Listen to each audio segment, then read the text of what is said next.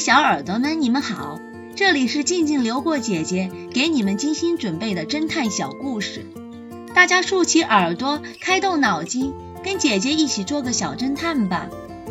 小侦探系列一百九十七，月见草。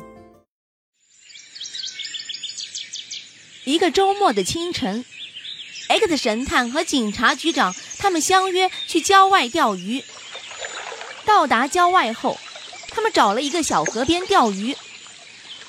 突然，他们在河边的草丛里发现了一具尸体，尸体旁有一个空果汁瓶。警察局长立即打电话叫法医赶到现场。经法医鉴定，果汁瓶上有毒。哦，在他们搬动尸体时，下面正好压着一棵月见草。盛开着一朵黄色的小花，可以推测得出来死亡的时间吗？法医对 X 神探说：“这名死者死亡的时间大约在二十四个小时之前，很可能是昨天下午在这里服毒自杀的。”可是，X 神探却不同意法医的这个结论。这里不是第一案发现场，他是被人杀害后丢弃在这里的。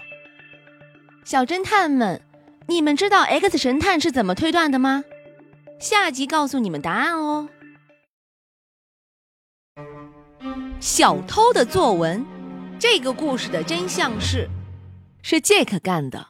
他暴露出喇叭是藏在盒子里偷走的，而且还知道店里有三个钱箱被撬。此外，他在短文里几乎所有的行动都跟实际发生的事实相反。显然是故意隐瞒。